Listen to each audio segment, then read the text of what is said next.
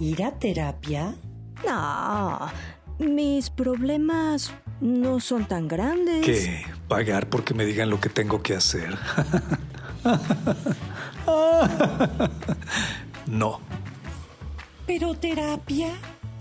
¿A qué hora? Con tanto que hacer. Terapia. ¿Pagar para que te escuchen? No, estoy tan urgido. ¿Terapia yo? Pero si yo sola me terapeo. Yo tomo yoga y medito. Cazando mitos terapéuticos es el podcast que te brinda información con la intención de conocer y aclarar algunas dudas sobre el mundo de la terapia.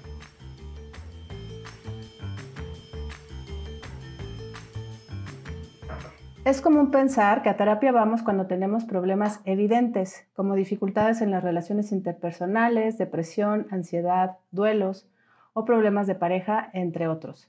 Sin embargo, hay temas muy profundos que algunas veces causan malestar e incomodidad y que aparentemente no son un problema. Este es un episodio del colectivo terapéutico de Humanos. Soy Mariana Espinosa. Yo soy Pilar Carrasco. Andrei Burgos. Y hoy nos acompaña Romano Campo, terapeuta existencial, y con él charlaremos acerca de la vida, la existencia y de cómo esto puede ser revisado en terapia. Bienvenido, Román. Hola, chicas, chicas, ¿cómo están? Bonita tarde. Pues con un gusto de que estés aquí acompañándonos. Y bueno, pues platicábamos de este tema y nos preguntábamos si es posible que una persona se sienta mal, aunque la vida vaya aparentemente bien. Ay, qué pregunta, Mariana. ¿O quién la hizo? ¿O, la hizo acaso Pilarcita? No, es que me parece, o sea, encuentro como muchas cosas que me llaman la atención en la pregunta. ¿no? O sea, de entrada, em, es posible que una persona se sienta mal. De entrada, ahí me paro y digo, este, me, me pregunto qué será sentirse mal.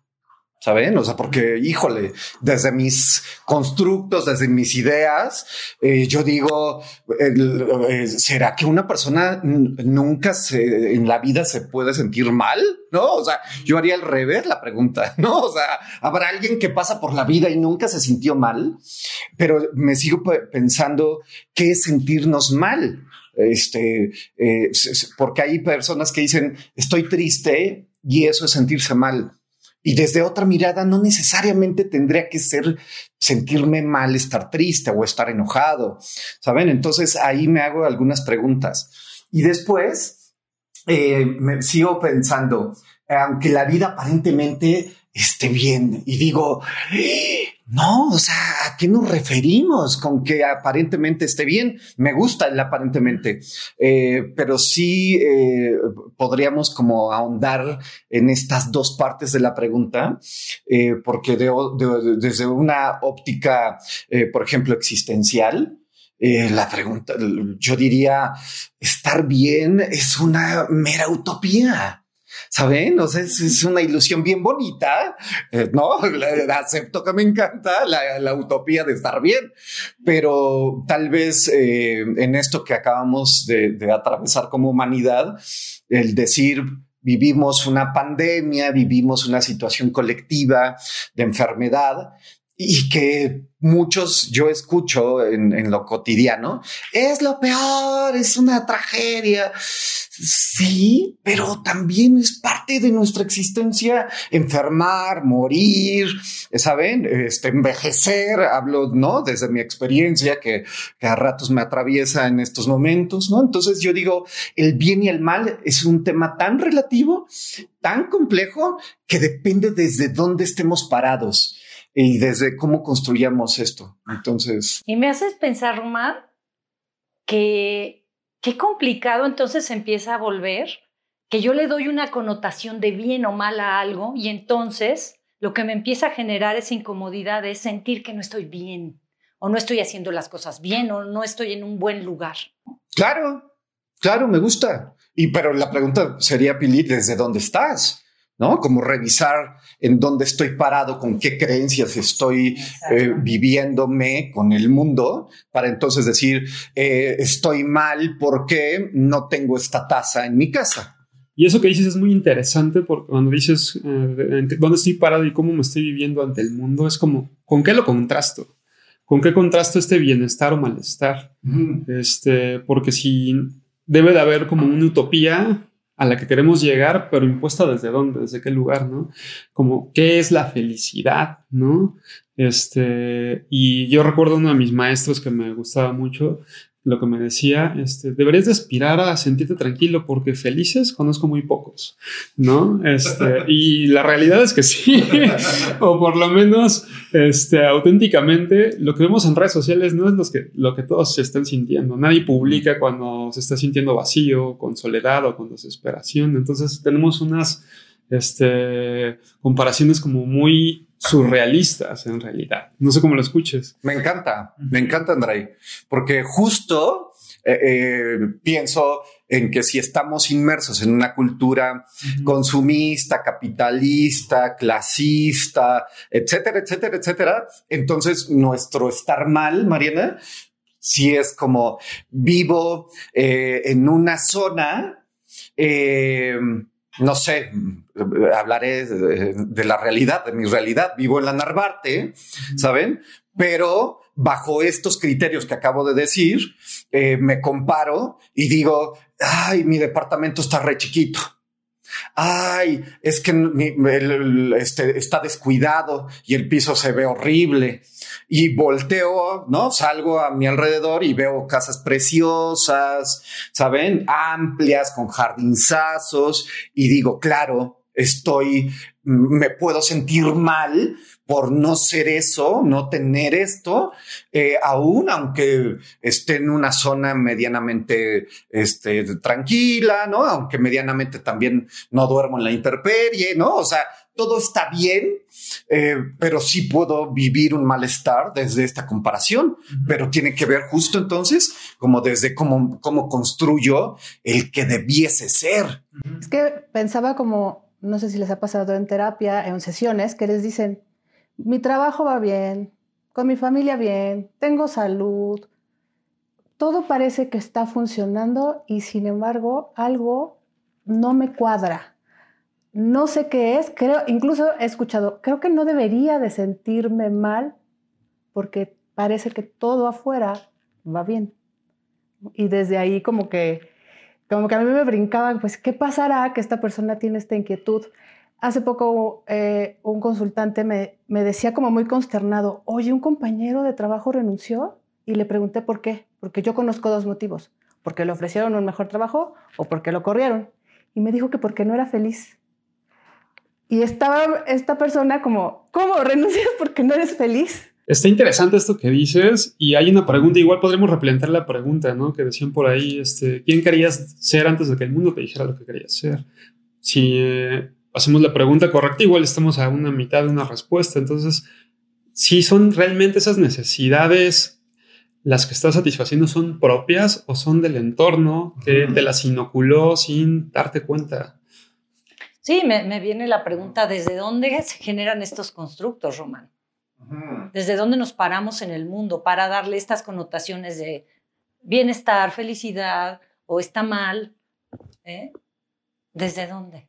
Es que cuando te, escucho, André y Mariana, este, esto que dicen, y, y, con tu pregunta, Pili, es, es que padeciese que vivimos en una cultura determinista en donde se ha impuesto que está bien y que está mal. Y, es, y, es inevitable, ¿saben? O sea, llegamos a este mundo arrojados, este, ¿no? Eh, muy a la Heidegger. Llegamos arrojados a un mundo que ya tiene construcciones previas, ¿no? No es como de, ay, paren todo y reiniciamos cada vez que una cría llega, ¿no? Entonces, llegamos a un mundo interpretado ya. Y entonces está un mundo interpretado de, eh, hay que ser monógamos. y este monógamo tiene que reproducirse, este, primero antes de reproducirse, casarse. Este, bajo estos estándares. No, no, no, espérate, primero consolidar el trabajo. Luego, casar. Sí, sí, vamos por partes. Soy desordenado. como, además, como si no pasara. Como si solo pasara bajo ese script. Sí. Y en realidad pasa muchas veces que no hay un trabajo consolidado y ya hay familia. Y ya hay crías, ¿no? Pero eh, efectivamente hay un orden. Me gusta cómo lo, lo, lo, este, lo indicas, Pilarcita, porque sí hay un orden. Entonces pareciese que si nos salimos de tener un trabajo este, estable, ¿no? Hasta que la jubilación te, te eh, lleve al, al lugar, ajá, exactamente, al Edén, una familia, hijos, eh, salud, perro, camioneta, ¿no? Casa y jardín. Es como esta familia Kellogg's, ¿no? Que nos vendieron este, en, en algún momento. Ahí Eh, hace mucho que no oí eso de familia. la familia Kellogg's, ¿no? Entonces pareciese que cuando llega esto, es como, ya tengo lo que me dijeron que ibas a, a- a hacer la felicidad, pero tal vez el hombre es, este, tiene deseos homosexuales. No, y, ya no le excita a la mujer, o ya no la desea, o ya no quiere estar con ella. Tal vez nunca quiso hijos, pero los tenía que tener. Eh, y así sucesivamente, tal vez no querías un trabajo fijo, estable hasta la muerte, hasta la jubilación, y querías este, ser mochilero y hippie, ¿saben? Entonces, si damos por hecho que estos estándares son los adecuados, eh, entonces es donde eh, construimos el cómo e- no eres feliz cuando tienes todo. Y eso es lo que me encanta de la fenomenología. No, o sea, me parece que Heidegger sí viene a revolucionar nuestra mirada de vernos, porque dice, eh, no, o sea, Te voy a interrumpir tantito porque vas hablando y yo digo, ay, no, qué susto. Tanto que me he esforzado por llegar ahí y ahora resulta no solo que no soy feliz, sino que además me fui por un camino que tal vez ni siquiera quería y pienso en mm, qué complejo detenerme a revisarlo porque qué miedo lo que vaya a encontrar. Mm, Me puede asustar. Es como, me, me llegó como la imagen de cuando vas en el metro, los que han viajado en metro. y te quedas dormido y estás en la estación que no es. y dices, ay, cabrón. Este, y es bien interesante esto. Yo hace como dos días ah, estaba sumido en una profunda depresión existencial, con una sensación de vacío impresionante.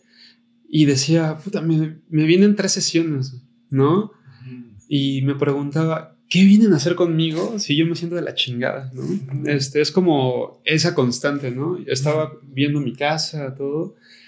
Y recuerdo que hay enseñanzas que me han servido mucho de este tema de asumir estas partes de, de vacío, de soledad, y es como, ¿cómo resignifico eso? Y me, quedé sentado y dije, pues lo voy a abrazar. O sea, no se me va a quitar, no se va a ir.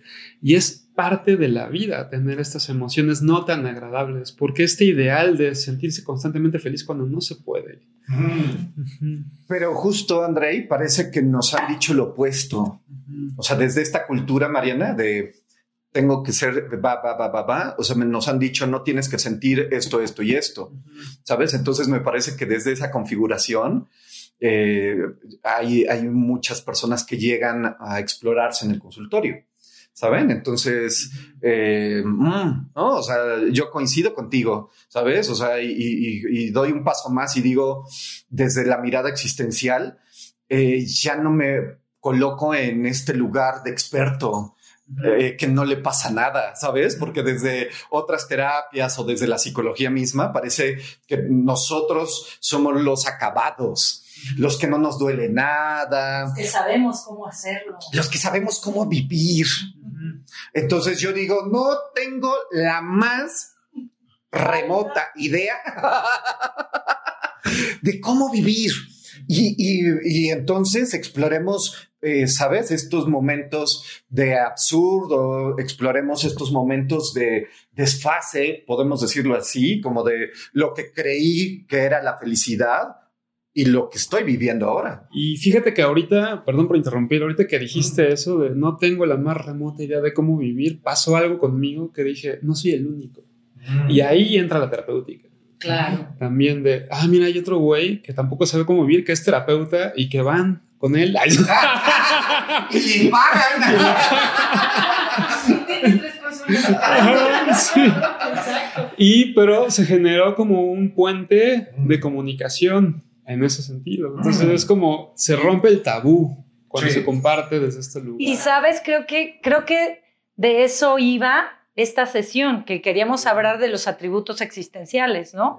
Que el reconocerlos en otros, o sea, a veces ni siquiera sabemos que, que están presentes, que existen, que nacemos con esos, que ontológicamente ya los traemos en el paquete.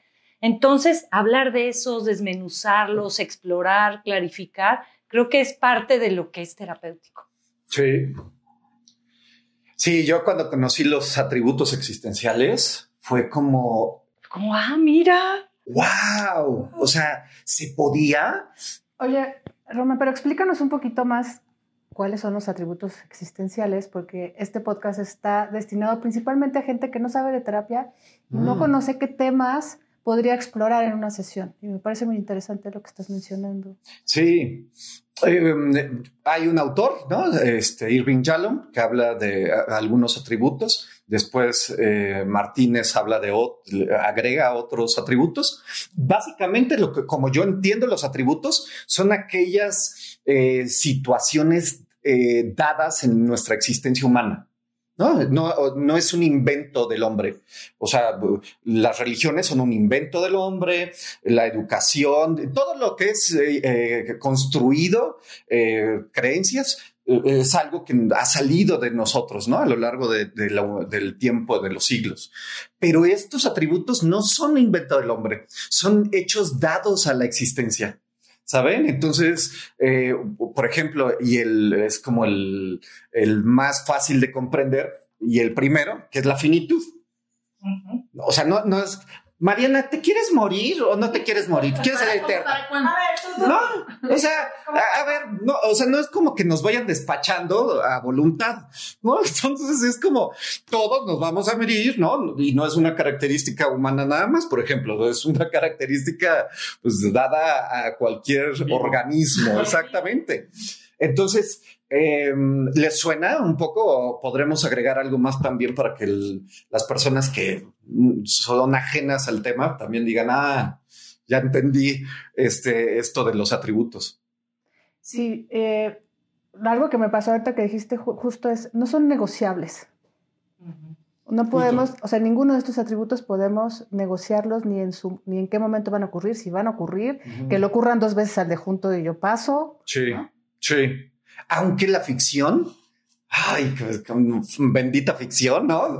Deliciosa como este, volvernos vampiros y ser eternos, ¿no? Aunque la ficción, exactamente, de este, a veces nos ayude a fantasear que nos podemos salvar de alguno de estos atributos. Y yo digo, hay más, ¿eh? O sea, se plantean cinco, pero hay muchos hay. más. Claro, es que esta ficción surge de la irremediabilidad, ¿sabes? No hay remedio, nos vamos a morir.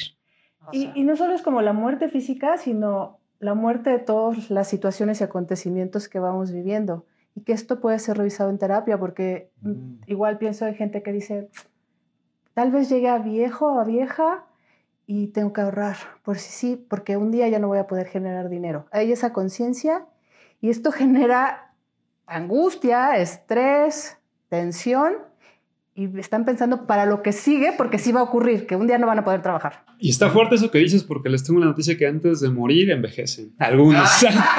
si, bien, si bien les si va. tienes suerte. Si bien les va. Mis hijos ya se fueron de la casa. Se acabó algo de mí. ¿Y ahora qué? Ahí hay finitud. Y eso puede ser también revisado en un proceso terapéutico. No, inclusive pienso en lo que decías hace rato, Mar, de una finitud voluntaria, del cuate que decide dejar su trabajo porque no es feliz, ¿sabes? O sea, la finitud también puede determinarse por la decisión de la persona. En cachos, sí, en Cachos, momentos. claro, en, mo- claro. Ajá, claro. Ay, si quieres, adóptame, Mariana, no te preocupes. ¿Qué otro atributo tendríamos? Échate los, los cinco básicos, Román, luego ya los vamos ampliando. Sí, so- eh, después de mm, la finitud está mm, ah, la, liber- la libertad. La libertad. Que no necesariamente son como en, en orden cronológicos, pero me parece que sí nos van haciendo cierto sentido.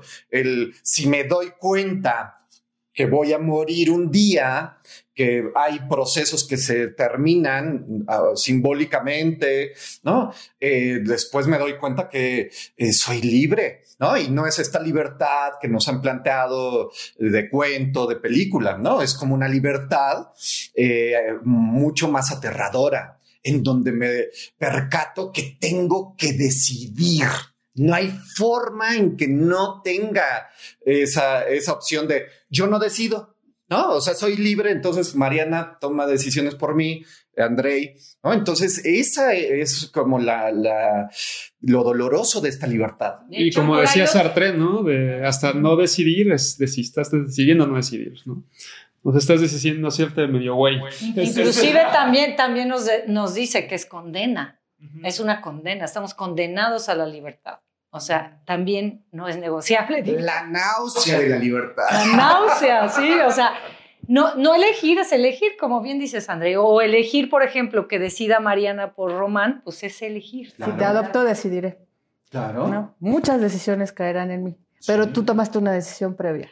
¿no? Sí, Sí, sí, sí, claro. Entonces, es si un día me voy a morir, me doy cuenta que tengo que decidir qué hago con esta vida que todavía tengo. Entonces, es, es ahí creo que hablábamos de crisis. O sea, me parece que cuando somos crías y todos nos hacen, todos nos deciden, ¡ay, qué delicia! Y se me acaba de ocurrir algo que se me hace interesante, según yo. ¿No sería mucho mejor o más terapéutico como hablar desde el principio de la finitud para hacernos conscientes de que sí tenemos una fecha límite como de caducidad y decir, bueno, a partir de que soy consciente de esto, como no tenerle miedo a hablar de eso. Poder hacer como otro tipo de estrategias, planes que te vayan satisfaciendo más, porque es como un issue, un tabú. El, no, yo no hablo de la muerte, ¿no? Y al no tenerla presente, este, pues pues de repente pensamos que somos eternos, ¿no? Y no es así. Es que es que me gusta esto que dices, André, porque justo parece que algunas tradiciones, no me atrevo a decir que todas, pero al menos donde yo crecí, eh, la muerte es un hecho súper velado, ¿no? Es como el, al niño se le muere su mascota y es está en el cielo, no pasa nada, ¿sabes? entonces es como no querer ver la muerte. Y cuando te enteras en algún momento de la vida que sí, sí existe, es eh, traumático, igual lo queremos ocultar, es como no pasa nada. Y me acabo de acordar de este autor que tengo aquí, Michel Onfray, que decía, el cielo está lleno de divinas fantasías. Mm. de divinas fantasías. Y es como no querer afrontar eso, ¿no? Y la idea utópica de que en esta vida no corpórea, corpórea, si no la tienes, va a haber una vida mejor y no se sabe ni siquiera. Sí, postergar, elegir. El postergar, elegir. Ficción, ficción. Sí, claro. Entonces, uy, decidir está, está complejo, ¿no? Porque nos, o sea, nos recuerda que eso que elegí, lo elegí yo. O, aunque alguien más lo decidió por mí, elegí que lo eligiera ella o él por mí. Entonces, ese es un atributo existencial durísimo. Y cada elección trae efectos, consecuencias, renuncias, ¿no? Me encanta ese, esa parte, ¿no? Por cada sí, al menos hay un no. Al menos. Entre, entre a veces millones. A mí me pasa algo ahorita que estamos este, haciendo como esta remembranza de las decisiones y todo. Más allá, también hay un tema en el, en el decidir este, que a mí me hacía mucho ruido, sobre todo en, al principio de mi proceso de recuperación en adicciones. Yo iba con la persona que me ayudaba y es que, ¿cómo le hago? ¿No? O sea, ya sé lo que tengo que hacer. Una cosa es saber lo que tienes que hacer y otra cosa es hacerlo. Y es la acción, ¿no? Mm. Es cómo acciono ante estas decisiones. Porque una de las cosas que a mí más me hizo daño y puedo identificar así perfectamente, decían por ahí, la ignorancia es dicha, con conciencia no hay paso atrás. Pero yo muchas veces sabía lo que tenía que hacer y no lo hacía y ¡fuf! ese tema existencial y psicológicamente te va mermando muy cañón, ¿no? O sea, como, puta, soy gordo. Bueno, ¿qué haces para no hacerlo? ¿no? O sea, ¿sabes que No tienes que hacer esto o dejar de hacer esto, lo estás haciendo, o es como tengo que dejar de fumar porque me está haciendo daño, ¿no? Y sin embargo, continúas haciéndolo. O sea, es ese tipo de decisiones que implican una acción también es un tema existencial súper fuerte, ¿no? ¿Cómo accionan ante, esta vida? Y lo decía Sartre, ¿no? Es ir hacia el frente, ¿no? O sea, no ser como un revolucionario de café tampoco, ¿no? Y no vivir una vida utópica charlando nada más de ella, sino accionar. Uy, es que me haces pensar en el tercer atributo, Andrei, que es la responsabilidad, ¿no? Como la habilidad de responder. Eh, eh, y es que entonces me pienso eh, que va más allá de hacer o, o, de no hacer, en el sentido en que necesito primero ser consciente del ser que quiero ser, que estoy siendo, para entonces poderme apropiar de ello. Porque si la norma es todos tenemos que ser delgados y ser gordo está mal, entonces pareciese que si no lo reflexiono, no lo cuestiono, eh, entonces tal vez estoy haciendo o queriendo hacer algo que ni siquiera estoy convencido, ¿eh? O sea, eh, en esto del ejercicio, por ejemplo. O sea, que pareciera que es, algo, es algo tan simple. párate y vete a hacer ejercicio.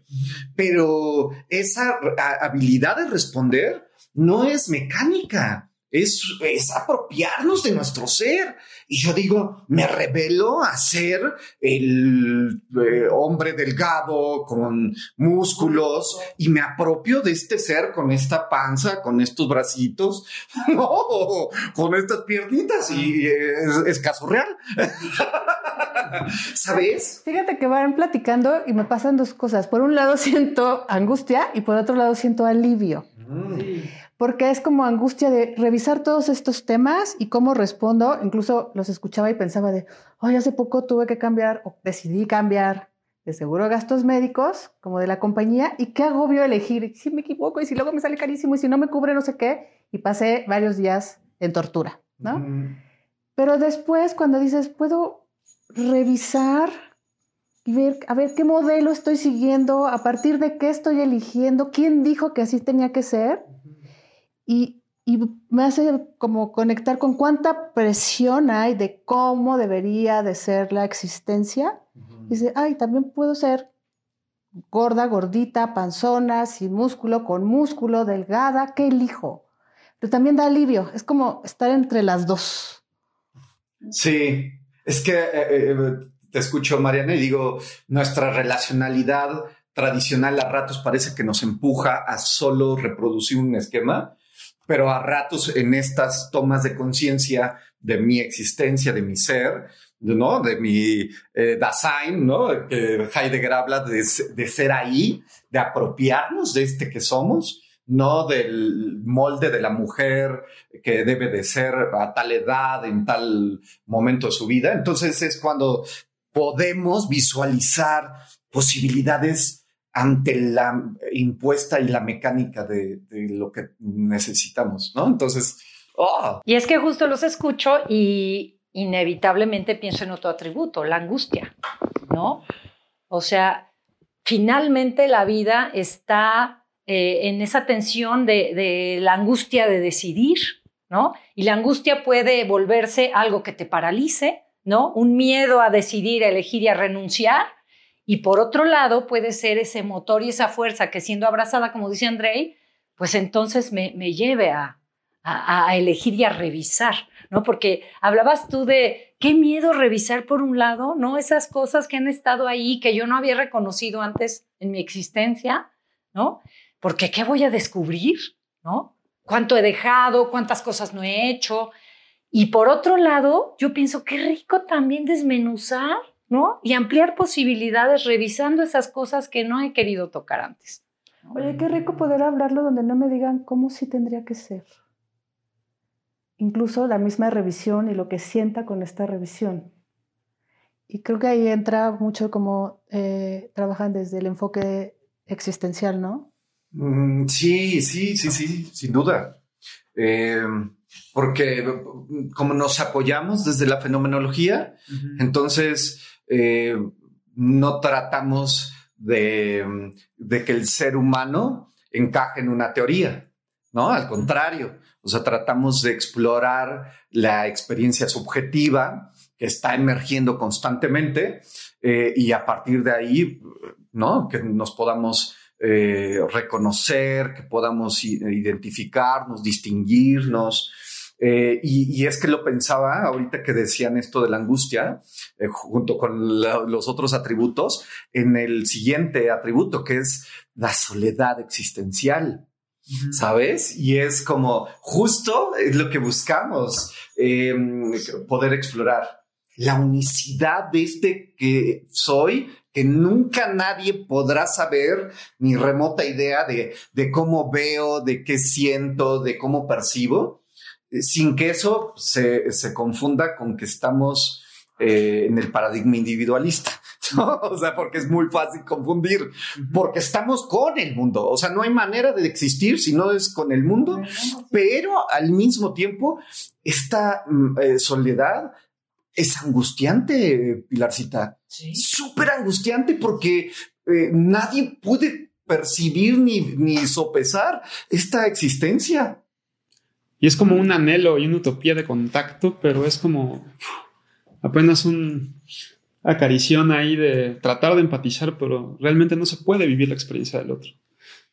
Ay, sí, no, no hay, no hay forma, y pero es, al, al, mismo tiempo es, no hay forma de que nadie sienta eh, este, esta mano que está tocando este pecho.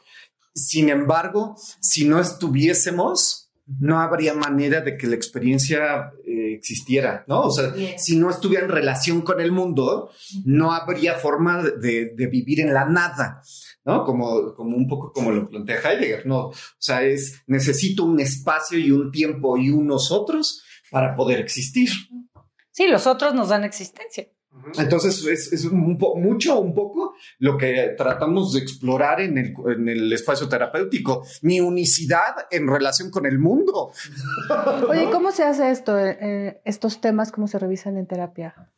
Ay, eh, me parece que es como una, eh, desde mi perspectiva, Mariana, es, eh, poder eh, charlar, poder explorar cómo, cómo es para ti usar esta playera con tus tirantes sin que yo dé por hecho que está mal, que está bien, que es incómodo, que es cómodo.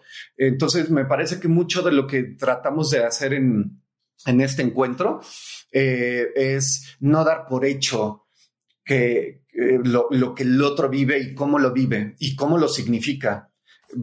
A grandes rasgos, Mariana, no sé si estoy siendo muy parco o muy bruto, pero es un poco lo que, lo, lo que al menos desde mi perspectiva eh, tratamos de hacer. Entonces, cuando yo no doy por hecho algo, que es muy común en nuestra vida cotidiana, eh, entonces me puedo acercar a la experiencia de Andrei, por ejemplo. Me viene la idea de esto que es como dejar que nuestro paciente, en cierto sentido, nos invite a su casa y le preguntamos, oye, ¿para qué es esto que tienes acá? ¿no? Y nos vaya describiendo para qué funciona, este, este florero de dónde viene. Es como una invitación, este, pero no dar por sentada las cosas, sino que nos platique para qué le funciona cada uno de, los objetos que están adentro de ella. Es como lo que más se me asemeja, como una exploración. Mm. Y, y, creo que es importante mencionar también eh, que lo hacemos desde todas las dimensiones, ¿no? Porque también eh, todo el tiempo estamos como lidiando con esta idea cartesiana de que la mente está dividida del cuerpo, ¿no? Y que a, a, lo mejor solamente lo vamos a revisar desde la ideología o desde la corporalidad. Y realmente es ir eh, teniendo esta actitud, ¿no? Eh, que menciona Roman de no, no tengo ni idea cómo, cómo, estás tú viviendo la existencia, pero todo el tiempo estoy en el intento de entender y de saber y de que exploremos juntos desde la dimensión del cuerpo, desde la dimensión de cómo me relaciono con el mundo, desde la dimensión íntima, desde la dimensión eh, material, ¿no? Emocional. Y es que me viene el decir, es que no se puede de otra forma, porque así lo experimentamos el mundo. O sea, no podemos solo experimentar desde el cuerpo o solo experimentar desde la mente. Es una irrealidad también. me parece interesante marcar esta diferencia a otras corrientes terapéuticas. O sea, es no dar por hecho. O sea, yo no tengo ya como un manualito que dice, si sientes dolor en el pecho, angustia, es la libertad. No, el tema es que hay que trabajar con él. No sabemos. No. Y vamos descubriendo a través de diálogo, preguntas, ¿no? Sí, exacto. Con el otro. Sí, exacto. Sí, es- me, me- me- me gusta como el, el cómo es que, eh, para ti. E incluso hace ratito que me encantó esto que dijiste, Andrei, como de, eh, es, es como si nos invitara eh, la persona, el consultante a, a su casa, a su existencia. Incluso en este ejemplo que, este, que colocaste, yo le preguntaría, ¿esto cómo le llamas? Para no decir que es un florero, porque entonces yo ya estoy dando por hecho que es un florero y que él lo entiende así. Entonces es como ser muy minuciosos en, en este, en este acompañar, ¿no? Me encantó además del ejemplo que agarras, estamos en mi casa para los que nos están escuchando y tengo un florero en la mesa, pero es que no era un florero, era como un termo, traía un popote y yo lo vi en el súper y dije, esto no puede ser un termo, va a ser un florero para mi mesa. Entonces ahí podemos ver un ejemplo de algo que se hizo, no sé cómo, con esa forma rara que tiene como de un foco. Sí, yo le veo forma de foco. Ajá, pintado de negro y traía una rosquilla con un popote. Sí. Para mí, yo lo convertí en un florero. Claro. Pero si damos entonces por hecho que, ah, eso no es un florero, tiene que ser un, un termo, un lo que fuese, entonces eh, y, eh, eh, pasa esto que ocurre con frecuencia, colonizamos la experiencia del otro. Y pasa algo que me está sucediendo ahorita que creo que es muy humano de miles de años atrás, como tratar de dar certeza a la incertidumbre.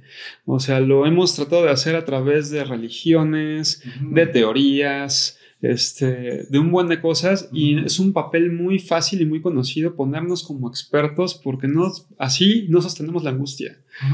Y sostener la angustia en un- de decir, "Puta, neta, no sé qué está pasando. O sea, no sé qué está pasando aquí entre nosotros. No sé, no te puedo dar un consejo, pero te acompaño. ¿No? Y es ya distinto el decir, fu, mira, hay otro güey que tampoco sabe qué onda con mi vida. Claro. Y es que me gusta mucho esto que dices, André, porque justo eh, hace rato, eh, estos días, he estado eh, revisando nuevamente algunas cosas, algunos textos, y Spinelli, Ernesto Spinelli, habla justo como de tres características de la terapia existencial. ¿no?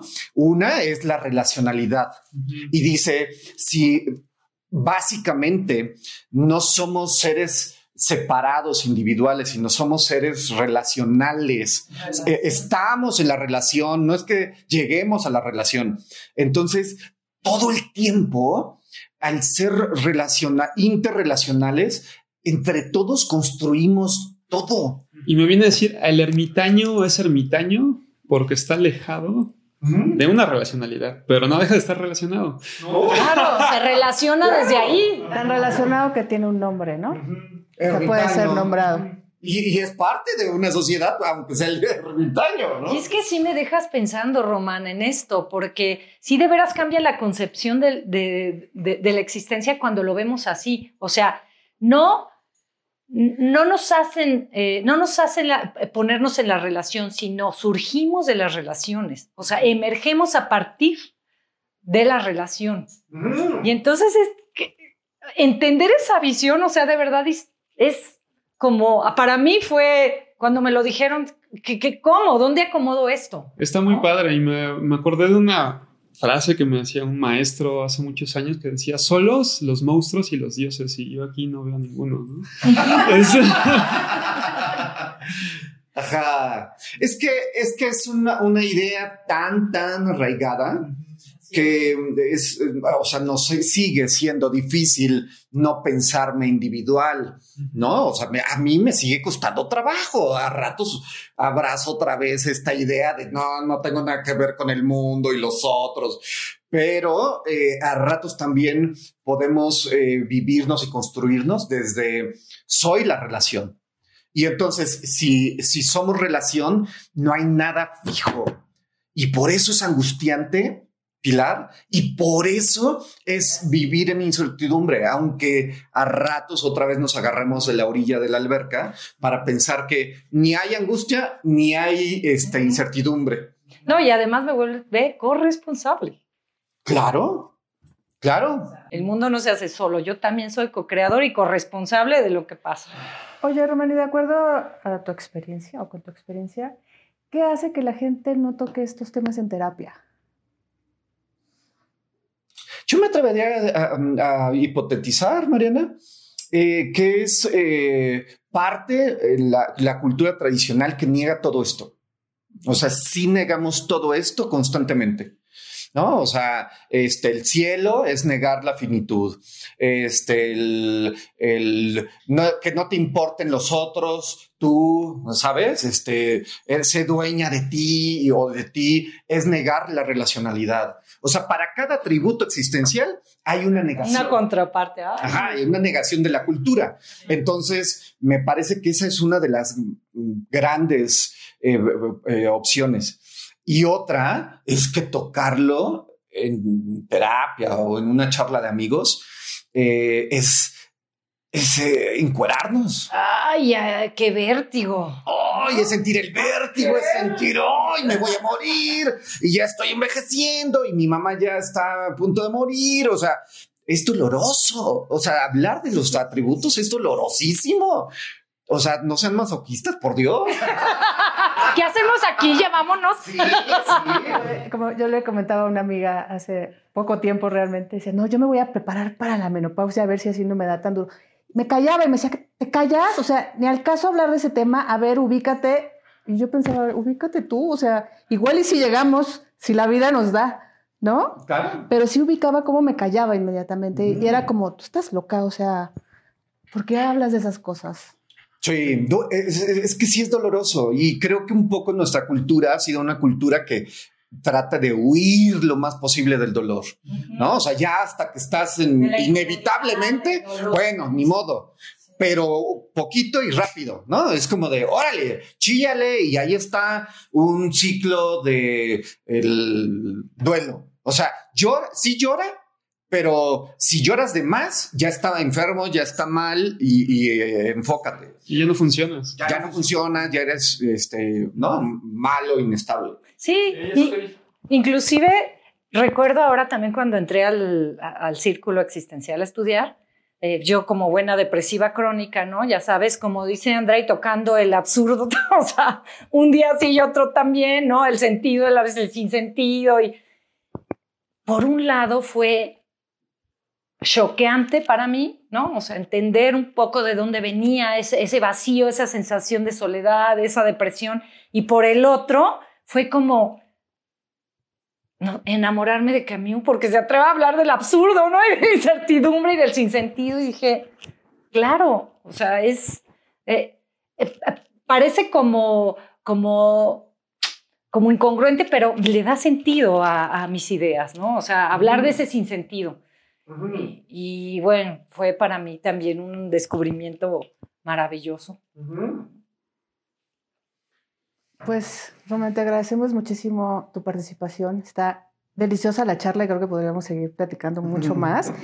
Pero pensaba, si a alguien le gustaría como conectarse contigo, contactarse para terapia, ¿cómo puede hacerle? Eh, Les doy mi número. Claro. Eh, 55 1330 7883. Eh, me entrego a la incertidumbre de no recordar mis redes sociales. y la abrazo, ¿no? Ya, ni modo. Eh, pero sí, por el teléfono puede ser este, más, más rápido. Muchas gracias. Pues muchas gracias a todos. La verdad es que eh, para mí otro atributo fundamental es la pasión y este tema me apasiona igual que la existencia. Muchas gracias por habernos escuchado. Román, mil gracias por estar aquí. Una delicia. Muchas gracias. ¿eh? Sí, igual, igual, igual. Los he disfrutado. Las he disfrutado igual. Eh, y, y, bueno, pues repitamos esto, aunque no sea en podcast. Hombre, pues ya, ya rugiste. Muchas gracias. Muchas gracias por escucharnos hasta este momento. Somos el colectivo terapéutico Es de Humanos. No creas todo lo que escuchas mejor infórmate. Encuéntranos en www.esdehumanos.com.